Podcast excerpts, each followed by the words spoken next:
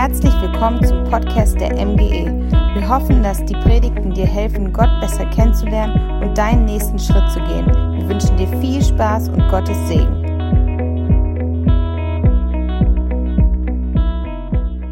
Oh Jesus, wir danken dir dafür, dass du es am Kreuz wirklich vollbracht hast und wir es an diesem Ostersonntag feiern dürfen.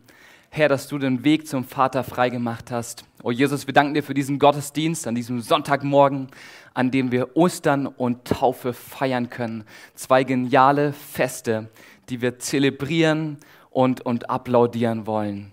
Amen. Gibt es hier jemanden, der gute Geschichten mag? Yes? Hey, mein Name ist Lukas. Ich darf Pastor dieser Kirche sein und gemeinsam mit meiner Frau und einem genialen Team diese Kirche leiten. Und ich liebe gute Geschichten. Ich liebe es nicht nur gute Geschichten zu hören, zu lesen oder zu erleben, sondern ich liebe es auch gute Geschichten zu erzählen. Ihr könnt da meine Frau fragen, wenn ich irgendwas gelesen oder gehört habe, dann renne ich direkt zu ihr und quassel sie voll. Das kann morgens um 6 Uhr am Frühstückstisch sein, das kann mittags bei der Arbeit sein, wenn ich gerade frisch vom Klo komme. Ich liebe es, Geschichten zu erzählen. Und was mir wirklich schon oft passiert ist beim Geschichten erzählen, ich weiß nicht, ob du das kennst, ist, dass ich eine Geschichte erzählt habe, die für mein Gegenüber so unglaublich geklungen hat, dass er im ersten Moment nicht in der Lage war, sie zu glauben.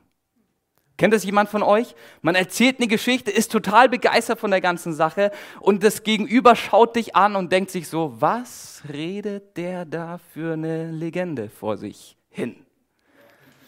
Mir ist es schon öfter passiert und ganz ehrlich, die Geschichte von Ostern ist genau so eine Geschichte.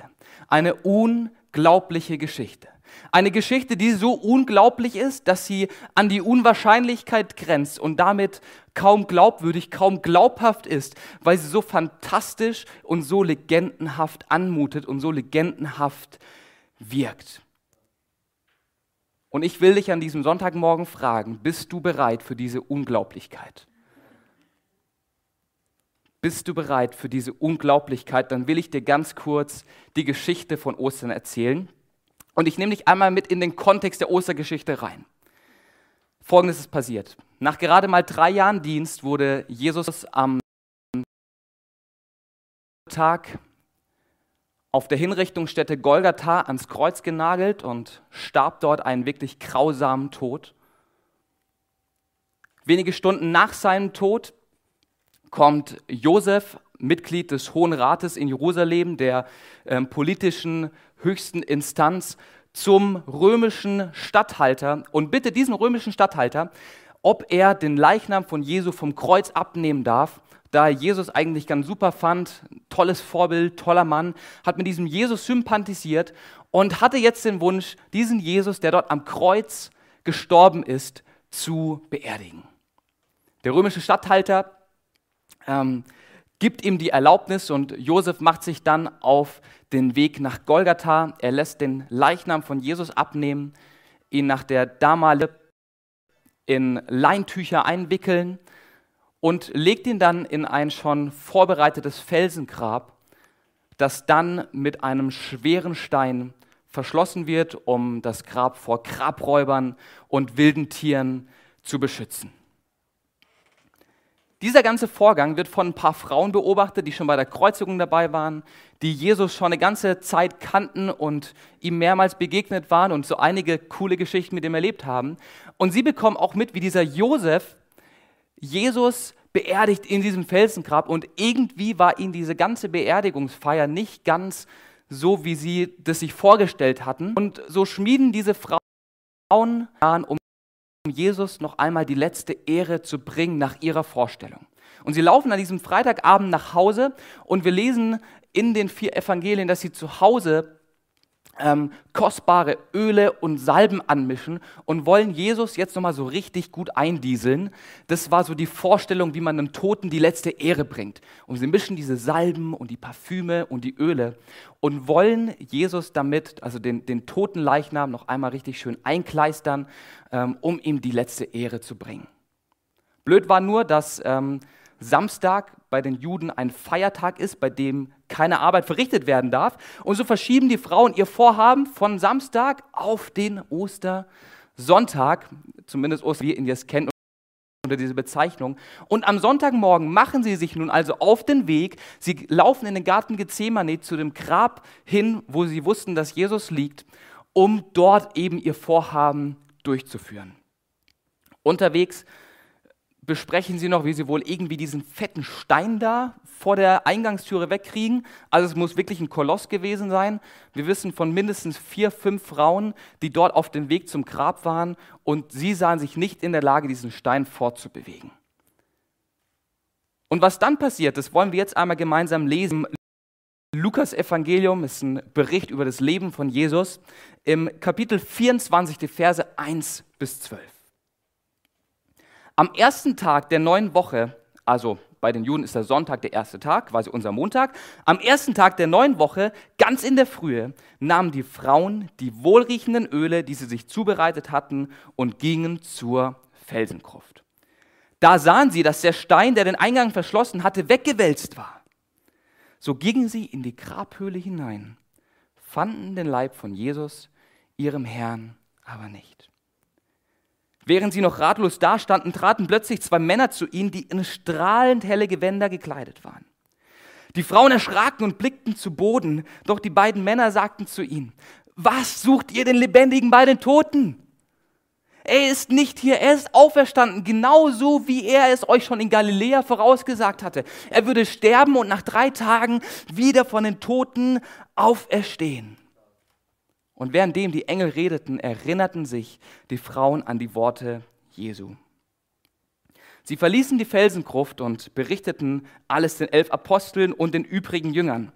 Es waren Maria aus Magdala, Johanna und Maria des Mutter Jakobus und noch einige andere Frauen.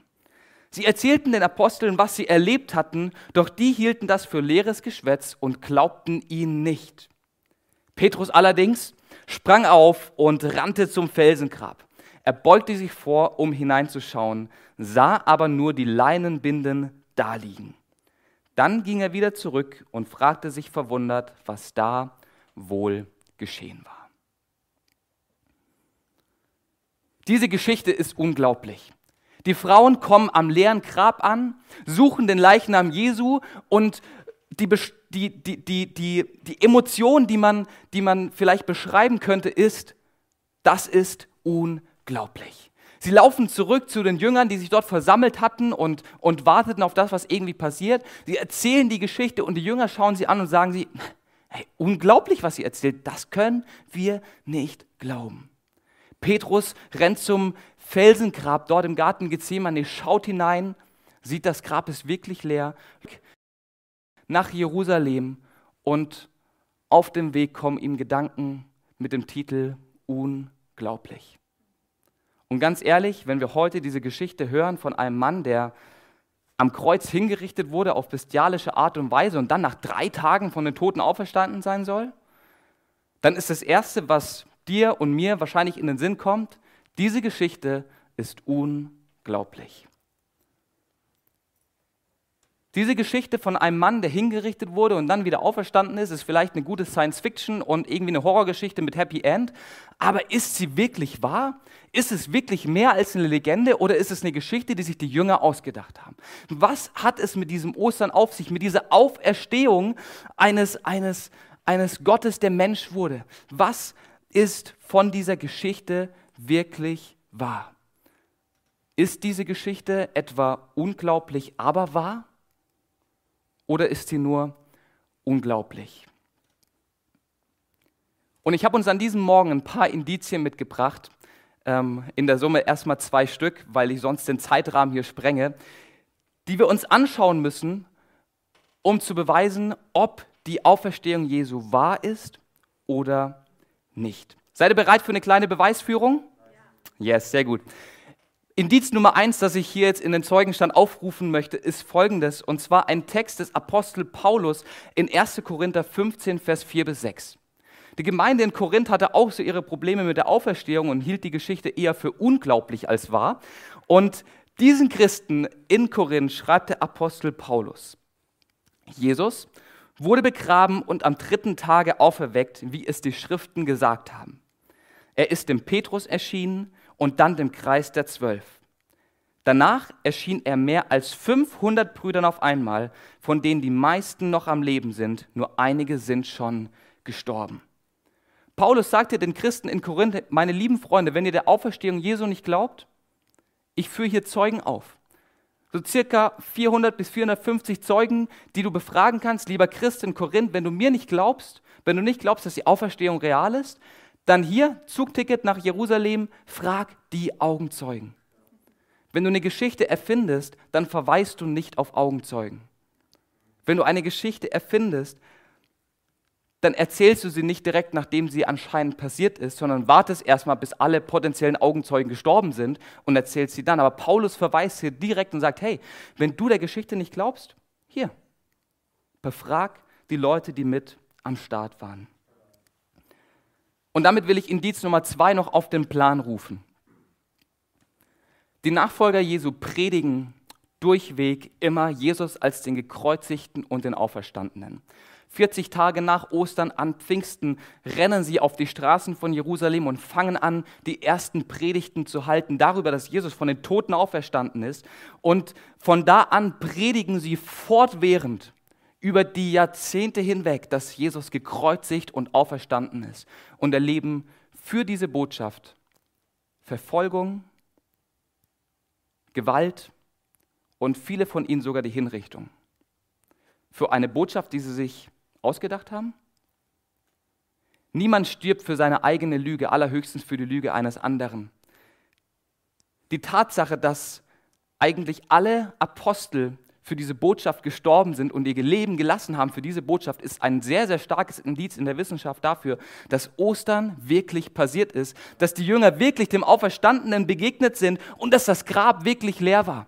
Und das waren jetzt erstmal nur die logischen Fakten. Ich würde dir gerne eigentlich jetzt noch die ganzen archäologischen, historischen Fakten und Indizien hier aufführen. Dafür bleibt mir leider keine Zeit. Falls du mir nicht glaubst, dass die Auferstehung real ist, dann äh, komm gerne nach dem Gottesdienst zu mir. Ähm, ich habe hier noch mindestens sieben oder acht in petto.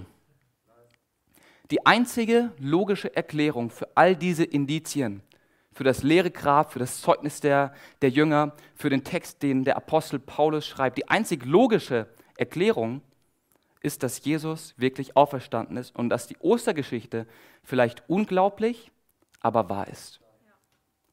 Wenn man sich die Wissenschaft anschaut, Historiker und Archäologen, dann kommen eigentlich alle zu diesem Schluss, dass die einzig logische Erklärung für die Ostergeschichte und für das leere Grab wirklich die Auferstehung Jesu ist, weil alle anderen Erklärmöglichkeiten so abwegig sind, dass ihre Wahrscheinlichkeit gegen Null geht. Was heißt das jetzt für uns?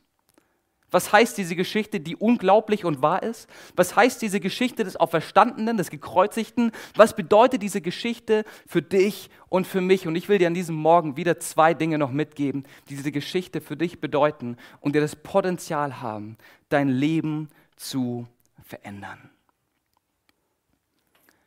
Jesus selbst sagt über sich in Johannes 11, Vers 25, einige Wochen und Monate bevor er hingerichtet wird, folgendes ich bin die Auferstehung und das Leben. Wer an mich glaubt, wird leben, auch wenn er stirbt.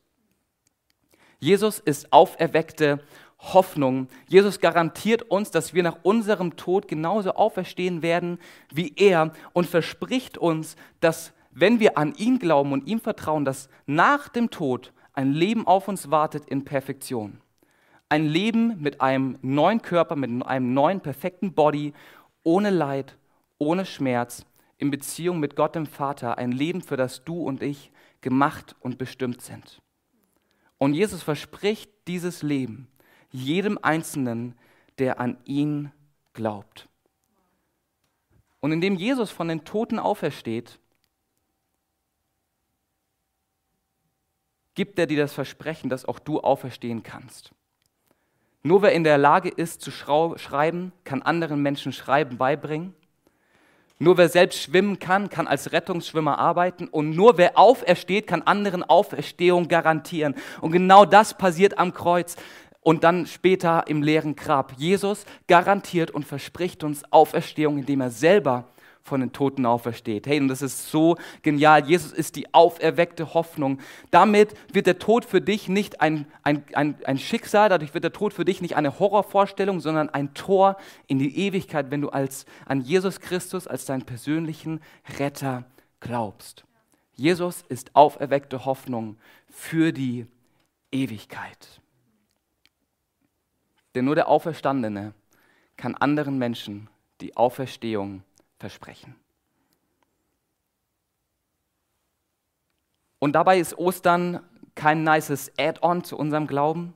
Es ist nicht irgendwie nice to have und halt ja eine coole Geschichte und irgendwie ja spannend, so eine Geschichte auch in dieser Bibel zu haben.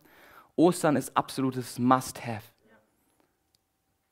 für den christlichen Glauben. Ostern ist absolutes Must-have, wenn du Hoffnung haben möchtest.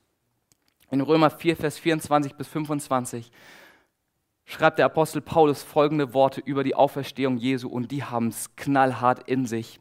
Und ich wünsche mir, dass du dir die Augen, äh, die Ohren einmal aufsperrst. Und er schreibt hier, auch uns wird der Glaube als Gerechtigkeit angerechnet werden, weil wir auf den vertrauen, der Jesus, unseren Herrn, aus den Toten auferweckt hat.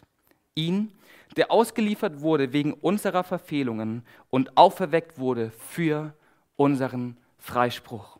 Die Auferstehung Jesu ist nicht einfach nur ein tolles Ding so am Ende der Geschichte von Jesus. Sie ist das zentrale Element des christlichen Glaubens. Jesus Christus wurde für unseren, zu unserem Freispruch auferweckt. Und dabei ist die Auferstehung Jesu Gottes Bestätigung für das, was am Kreuz passiert. Jesus stirbt am Kreuz für deine und für meine Schuld, für unsere Sünde, für da, wo wir verfehlt haben, wo wir nicht dem Anspruch Gottes genügen. Und er stirbt am Kreuz und trägt damit die Strafe und Konsequenz, die eigentlich wir tragen müssten am Ende unseres Lebens. Und was Jesus an dieser Stelle macht, ist, dass er einen Vertrag mit uns Menschen aufsetzt. Und er sagt zu dir und zu mir am Kreuz, passt auf, ich setze einen neuen Vertrag mit euch Menschen auf. Ein Vertrag zwischen Gott und ein Vertrag zwischen dir als Mensch. Dieser Vertrag beinhaltet deine Rettung, dieser Vertrag beinhaltet deine Erlösung und ewiges Leben in der Ewigkeit, ein, ein Leben mit Gott im Vater. Und der Kaufpreis für diesen Vertrag ist schon in voller Höhe entrichtet, dadurch, dass Jesus am Kreuz gestorben ist. Und Jesus sagt am Kreuz, ich setze meine Unterschrift als Retter hier auf den Vertrag. Und damit ist alles getan. Der Preis ist bezahlt, alles ist gemacht. Und am Kreuz streckt er dir diesen Vertrag entgegen und sagt, hey, lieber Lukas, liebe Marie, lieber Daniel, willst du diesen Vertrag annehmen? Willst du dieses Geschenk annehmen, was ich dir entgegenstrecke?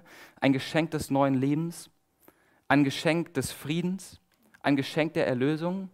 Dann ist alles, was du tun musst, eine Unterschrift. Alles, was du tun musst, ist, dass du dein Leben in die Hand des Retters legst. Keine religiöse Übung, keine Checkliste, die du erfüllen musst, sondern eine einfache Unterschrift. Eine einfache Unterschrift. Und wie das so bei manchen Verträgen nötig ist, ist es auch bei diesem Vertrag nötig, dass er beglaubigt wird durch einen Notar. Das Prinzip des Notars ist wie folgt, dass zwei Menschen in der Anwesenheit eines dritten Menschen eine Unterschrift leisten, die dann durch den Notar bestätigt wird. Und genau das passiert an der Auferstehung. Wenn du auf diesen Vertrag deinen Namen setzt und unterschreibst, dann besiegelt die Auferstehung Jesu als Bestätigungszeichen Gottes, dass dieser Vertrag rechtsbindend, rechtsgültig ist. Und mit der Auferstehung sagt Gott der Vater aus dem Himmel, ja, der Preis ist in voller Höhe entrichtet, das Kreuz ist genug, es ist vollbracht, deine Rettung ist möglich, deine Rettung ist erwirkt, es ist bestätigt. Ostern ist auferweckte Bestätigung, indem Jesus eben nicht im Grab blieb, nicht nur für unsere Sünden gestorben ist, sondern von den Toten auferweckt wurde. Jesus ist auferweckte Bestätigung, auferweckte Bestätigung für dich. Ohne Auferstehung wäre alles umsonst. Ohne Ostern wäre Weihnachten mit ein paar Luftballons. Ohne Ostern wäre Karfreitag eine Horrorgeschichte, die man Kindern vorm Schlafengehen am besten nicht erzählen sollte. Und ohne Ostern gäbe es keine Rettung für dich. Weil mit Ostern, mit der Auferstehung Jesu, Gott sagt, yes, das Opfer von Jesus, sein Tod am Kreuz, ist wirklich genug, um dir Rettung zu bringen, um dir Rettung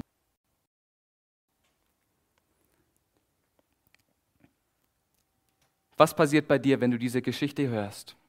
Die Geschichte von Gott, der Mensch wurde, ein perfektes Leben ohne Schuld und Sünde lebte hier auf dieser Erde, dann am Kreuz sein Leben für dich gab, am dritten Tag auferstand und dir Rettung anbietet.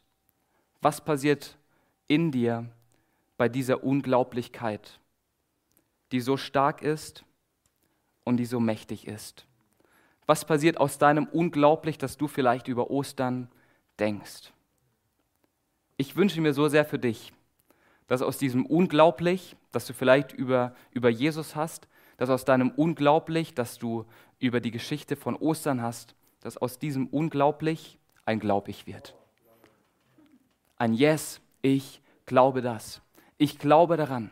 Ich glaube diesem Herrn. Ich glaube diesem Jesus. Ich glaube diesem Gott, der uns Menschen so sehr liebt, dass er seinen Sohn gab, damit alle, die an ihn glauben, ewiges Leben haben.